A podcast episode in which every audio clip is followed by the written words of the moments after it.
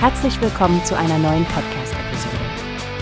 Diese Episode wird gesponsert durch Workbase, die Plattform für mehr Mitarbeiterproduktivität. Mehr Informationen finden Sie unter www.workbase.com.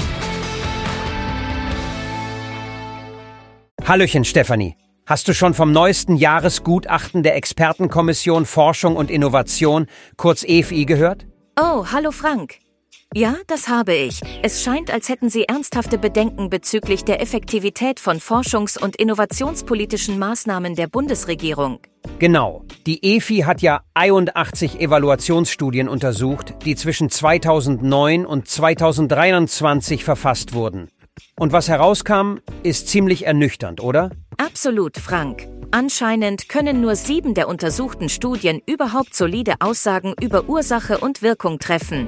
Das bedeutet, dass die Mehrheit der Studien nicht mal den methodischen Anforderungen für eine aussagekräftige Wirkungsmessung entspricht. Das ist schon krass, wenn man bedenkt, dass diese Studien Aufschluss darüber geben sollen, wie effektiv Politikmaßnahmen sind.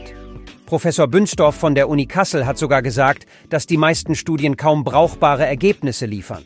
Richtig. Und das ist eine verpasste Chance für das sogenannte Politiklernen, also um Maßnahmen basierend auf vorhandenem Wissen anzupassen und zu verbessern. Bei leerer Staatskasse und zunehmendem Transformationsdruck ist das ein ernstes Problem.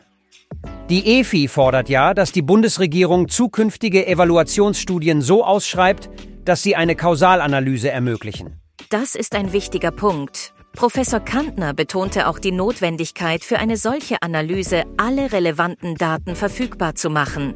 Evaluierende Organisationen sollten Zugang zu allen Dokumenten haben, die mit der Maßnahme verbunden sind. Ganz zu schweigen davon, dass alle Studienergebnisse veröffentlicht werden sollten, egal ob positiv oder negativ.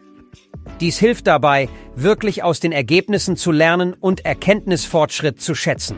Ja, und die EFI ist in dieser Hinsicht eine wichtige Institution. Seit 2008 bieten sie wissenschaftliche Politikberatung und analysieren die Stärken und Schwächen des deutschen Innovationssystems.